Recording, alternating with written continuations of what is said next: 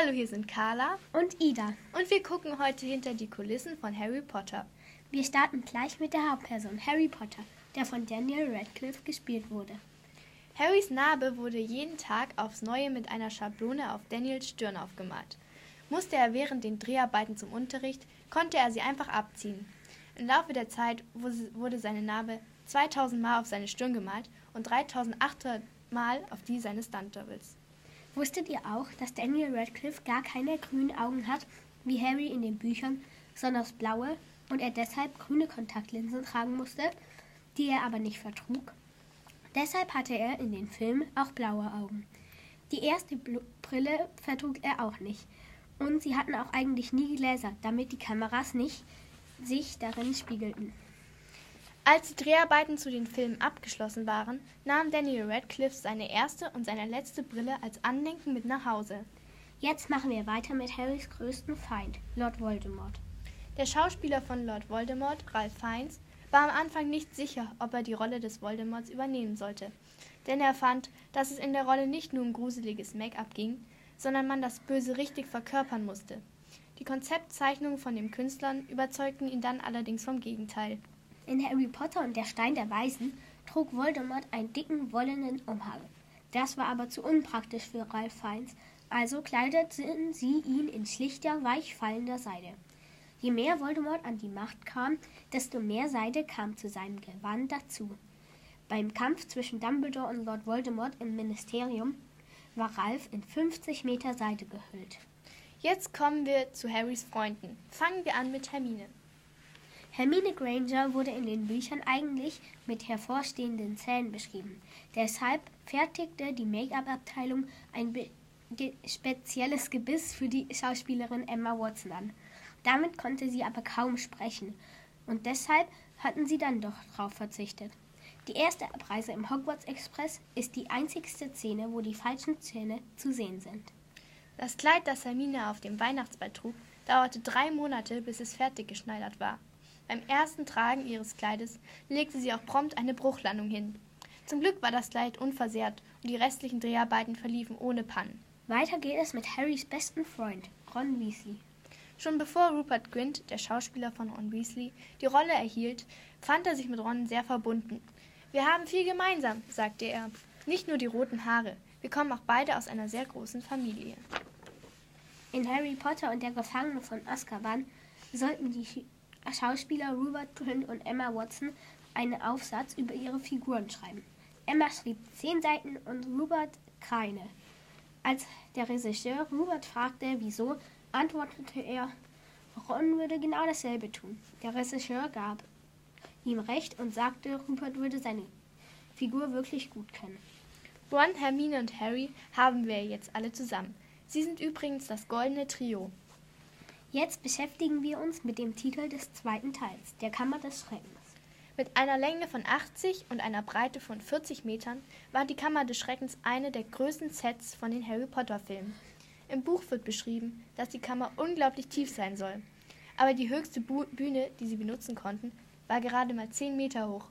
Das Problem wurde gelöst, indem das Team den ganzen Raum mit schwarz gefärbten, endlos wirkenden, in Wahrheit aber nur 30 Zentimeter hohem Wasser geflutet haben. Weil da nur die Spitze von der Salazar-Slytherin-Statue zu sehen war, sah die Kammer Dutzende Meter höher aus. Von der Kammer des Schreckens gehen wir jetzt zu einem etwas weniger gefährlichen Ort, die Klassenzimmer. Severus Snapes Klassenzimmer für Zaubertränke in Harry Potter und der Stein der Weisen wurde in der Sakristei in England gefilmt. McGonagalls Klassenzimmerkulisse wurde in einer Kathedrale gedreht. Der Bau der Kathedrale ist über 900 Jahre alt. Die Ausstatterin Stephanie Macmillan hatte das Gefühl, dass das Klassenzimmer im ersten Teil zu leer aussah und fügte im zweiten Teil Käfige mit Schlangen, Eidechsen und Waschbären hinzu. Bei der Gestaltung von Lupins Klassenzimmer ging es darum, seine Interesse an Natur und Wissenschaft zu zeigen. Deshalb verteilte Ausstatterin Macmillan Gegenstände, die er von seinen Reisen mitgebracht haben könnte, zum Beispiel Totenschädel und noch vieles mehr. Als Lacon Lehrer für Zaubertränke wurde, nahmen sie für sein Klassenzimmer Snapes Büro und fügten dort Tische und mehr Regale für Zaubertränke hinzu. Ida, was ist eigentlich dein Lieblingszauberspruch? Mein Lieblingszauberspruch ist Expecto Patronum. Er beschwört einen Patronus herbei. Dieser kann in Form eines Tieres dich vor Gefahren beschützen, vor allem vor Dementoren. Jeder hat seinen eigenen persönlichen Patronus, der auch Nachrichten versenden kann. Mein Lieblingszauberspruch ist Portego Maxima. Der Zauberspruch ist ein sehr starker Verteidigungszauber. Er lässt den Zauber, den der andere Zauberer auf einem richtet, wieder zu ihm abprallen. Noch ein wichtiger Zauberspruch in der Harry Potter Saga ist Wingardium Leviosa. Der Zauberspruch bewirkt, bewirkt, dass Gegenstände in die Luft schweben. Was man auch auf keinen Fall vergessen sollte, sind die unverzeihlichen Flüche. Zu ihnen gehören einmal der Imperiofluch. Er bewirkt, dass das Opfer alles macht, was du willst. Und dann gibt es noch Crucio. Dieser lässt einem unerträgliche Schmerzen erleiden. Der schlimmste Fluch von allen ist aber Avada Kedavra. Er tötet den Gegner sofort. Einer der schöneren Sachen in der Zaubererwelt ist aber auf jeden Fall, dass man fliegen kann, nämlich auf einem Besen. Ja, vor allem wenn man so einen schnellen Besen wie den Feuerblitz hat. Vor den Dreharbeiten zu Der Gefangene von Azkaban gab der Regisseur den Auftrag, den Feuerblitz aus exotischem Holz zu bauen. Der Stiel ist aus knorrigem Holz und nur am Ende geklettert. Und es sind zehn goldene Zeichen eingraviert. Der Nimbus 2000 wurde ja eigentlich durch den Feuerblitz ersetzt. Ja, beim Nimbus 2000 handelt es sich um Harrys ersten Besen. Er ist ein Reisebesen mit braun lackiertem Griff und am Stielende ist das Logo eingraviert. Man kann aber auch mit Tieren fliegen, wie zum Beispiel Testralen oder Hippogreifen. Testrale sind wie Pferde mit Flügeln. Sie sehen sehr gruselig aus und haben wenig Haut unter ihr. Sieht man ihre Knochen. Ihre Haut ist schwarz durchsichtig. Und Hippogreife sind eine Mischung aus Pferd und Vogel. Sie sind schwer zu zähmen, aber wenn man einmal das Vertrauen zu ihnen gewonnen hat, sind sie vertraulich. Mein Lieblingstier ist der Werwolf. Er ist sehr gefährlich. Wurde man ihm, von ihm gebissen und ist nicht gestorben, wird man selber zu einem und verwandelt sich jede Vollmondnacht. Ich mag aber auch Phönixe und Einhörner. Wusstest du, dass die Phönixe eine der ältesten magischen Wesen sind?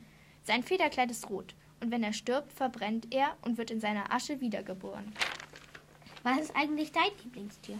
Meine Lieblingstiere sind die Minimuffs. Minimuffs sind kleine niedliche Tiere mit rosa oder lilafarbenen Fell. Jetzt geht es weiter zu, in die große Halle. Die große Halle von Hogwarts ist der Ort, an dem die Schüler lernen, Nachrichten von zu Hause erhalten und feiern. Auf einer Seite des Raums gibt es riesige Feuerstelle und an den Wänden halten Wappentiere die vier Häuserleuchte. Alles zusammen sorgt für eine magische und zugleich häusliche Atmosphäre. In der ersten Szene in der großen Halle in Harry Potter und der Stein der Weisen hingen 370 echte Kerzen, drei bis vier Meter über den Köpfen der 400 Kinder. Die Kerzen waren an zwei Drähten befestigt, die sich auf und ab bewegten. So entstand der Eindruck, dass sie schwebten. Der Luftzug in der Halle aber blies die Flammen ständig hin zu den Drähten. Da rissen nach einer Weile die Drähte und die Kerzen fielen hinab. Also beschloss das Team, den Schwebeeffekt im Computer zu zaubern. Die große Halle war etwa 12 Meter breit und 36 Meter lang. Ein Großteil der Möbel für die Sets der Harry Potter Filme wurde ausgeliehen oder gekauft aber die vier Tische der einzelnen Häuser und die Bänke mussten extra angefertigt werden. Uns war von Anfang an klar, dass wir sie selbst bauen mussten. Denn wo in einer Welt sollten wir vier über 30 Meter lange Tische und acht dazu passende Bänke auftragen? erklärte Ausstatterin Stephanie McMillan. Was ist eigentlich deine Lieblingsfigur? Meine Lieblingsfigur ist Luna Lovegood. Luna Lovegood, gespielt von Evelyn Lynch, ist für das Harry Potter Vorsprechen extra aus Dublin hergereist und stand über vier Stunden mit 15.000 anderen Mädchen in einer Schlange. Und als der Regisseur dann ihre Probeaufnahmen sahen, war sie sich einig. Evena ist Luna.